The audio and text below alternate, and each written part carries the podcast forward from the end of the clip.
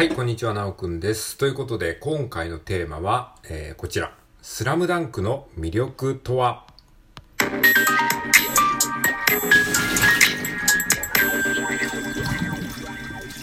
はい、改めまして、こんにちは。本日は2023年の6月の、えー、6月の1、2、3、3日ですね。はい、3日土曜日でございます。えー、ということでね、今日もよろしくお願いします。昨日すごいね、豪雨というかね、めちゃめちゃひどい雨だったんですけれども、今日はですね、あのまあ、一転して晴れ、晴れですね。晴れてますね。はい。えー、まあそんな、えー、今日この頃でございますが、昨日ですね、スラムダンク、映画のね、あの、ザ・ファースト・スラムダンクというね、あの、スラムダンクの映画、えっ、ともう去年のね、12月の2日だったかな、えー、2022年の12月に公開された、えー映画がですね、まあ未だにまだ上映されてるっていうこともすごいんですけども、まあ結局僕全然見てなかったので、あの、昨日初めて見たんですよ。やっと思い越しを上げて。で、まあそれでですね、まあ昨日夜見に行ってきて、で、その後家帰ってきてから、あの、自分のこのラジオトークのライブ配信枠を開いて、あの、ラジオトーカーの先々ダーコさんと二人でですね、コラボトークをして、えーそのね、あの、ダーコさんも映画を見たので、その映画の感想とか、あとま原作ね、あの二人とも原作を読んでいるので、えー原作との違いとか、そういったところをですね、あの、まあ1時間半、90分にわたり、あの、ただただ、えー喋るというライブ配信をね、しました。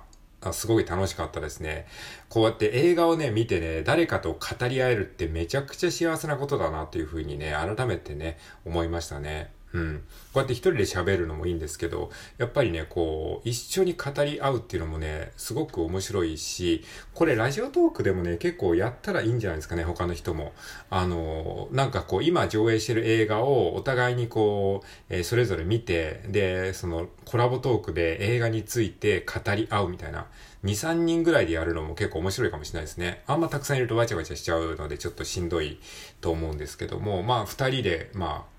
語り合うとか、結構面白いかもしれないですね。今度ね、僕、ブルージャイアントっていう映画を見に行きたいので、もしね、あの、自分もそれ見たいですっていう人がいたら、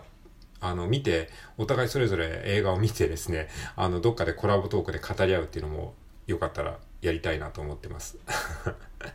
はい。えー、まあそんなね、えー、ことはさておきとして、まああの、ダーコさん、あの、ありがとうございました。昨日ね、すごい楽しかったです。まあそんなね、話をしながらですね、改めてね、スラムダンクの魅力って何なんだろうっていうことを考えたときに、まああの、ちょっとそれをね、あの、今回言語化しておきたいなと思いました。スラムダンクってね、まあ僕は本当にリアルタイム世代で、も原作もね、何度も読みましたし、まあそれだけ原作が好きだからこそ、あの、スラムダンクの映画を見てちょっとね、その、えー、なんだろうな、自分の夢をもし壊されたらどうしようっていう、まあそういう懸念があってね、ちょっと映画を見に行けなかったっていうのもあったんですけども、やっぱね、あの、結論として、ね、映画見に行ってよかったですね、本当に。なので、あの、僕と同じようにね、原作が大好きで、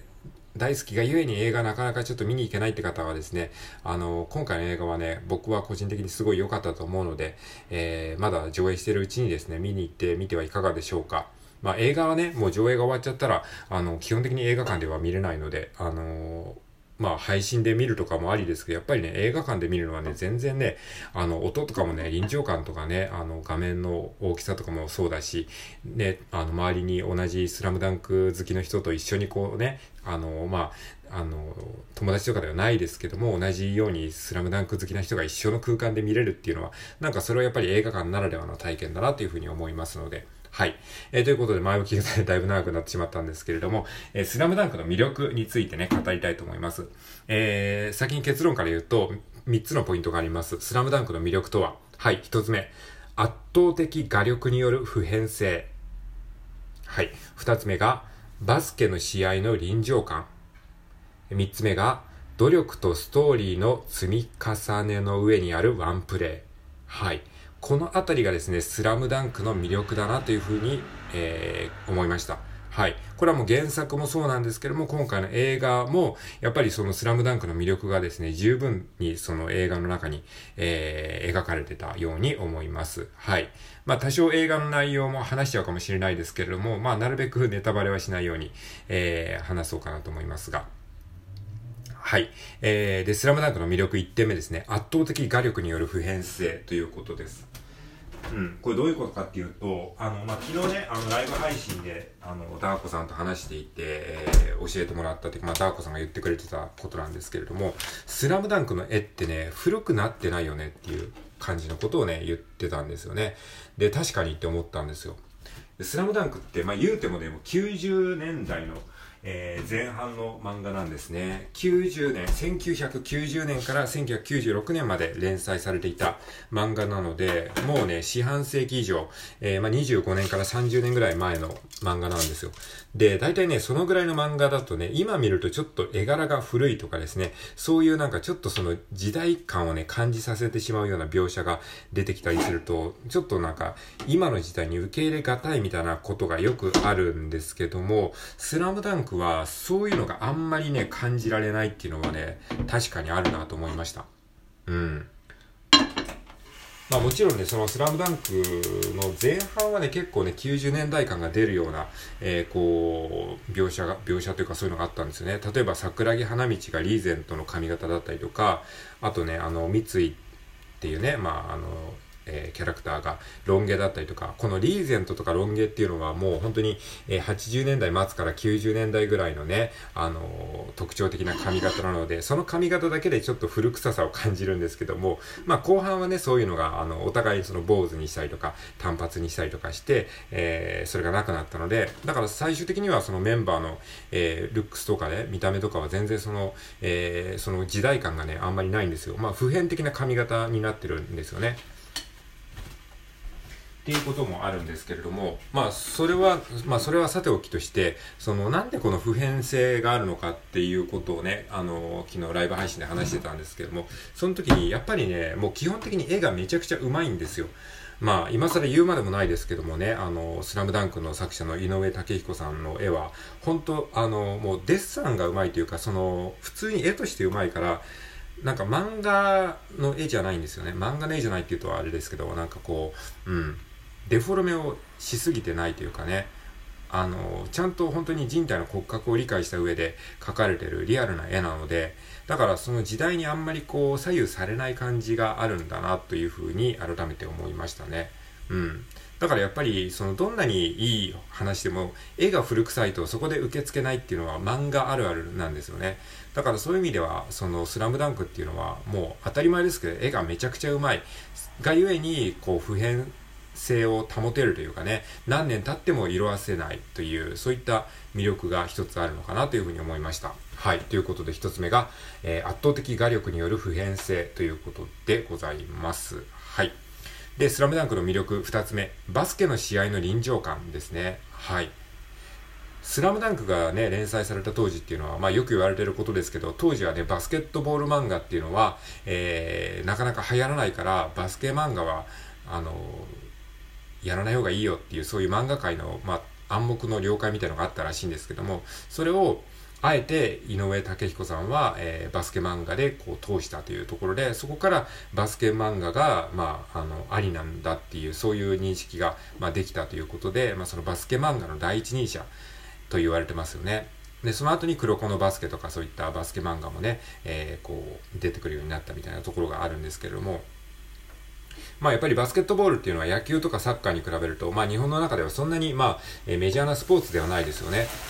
えー、なので、まあ当時なんてもっとだったと思うんですけども、そこでやっぱりバスケットボールってこういうものなんだっていうのをね、結構教えてもらった人は多いんじゃないかなと思います。で、まあそれもそうなんだけど、さらにやっぱりね、試合の臨場感がすごいですよね。本当になんか、あの、漫画を読んでるだけでもね、バスケットボールのこの試合のこの手に汗握る感がね、こう感じられるような、えー、描写がね、ある、あるというかね、なんかすごいですよね。で、それがもう本当に今回見た映画でもね、あのー、よりこうリアルに描かれてたのがすごかったですね。うん、やっぱ映像もめちゃくちゃ綺麗だったし、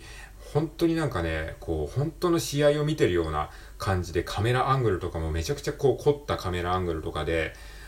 すごい、なんか本当にね、実写と見間違うようなレベルの、えー、なんかね、こう再現度というかね、本当にそこに人がいるみたいな感じの、えー、臨場感がありました。それはね、やっぱり画力ももちろんそうだし、あと音もね、結構すごかったんですよ。何気にこうね、背景のように聞こえてる音とかね、バスケットシューズのキュッキュッって音とか、ドリブルの音であるとか、あとね、音楽もね、すごい良かった。あの、BGM のね、ドラムとかね、あの、バスドラの音で、ド、ン、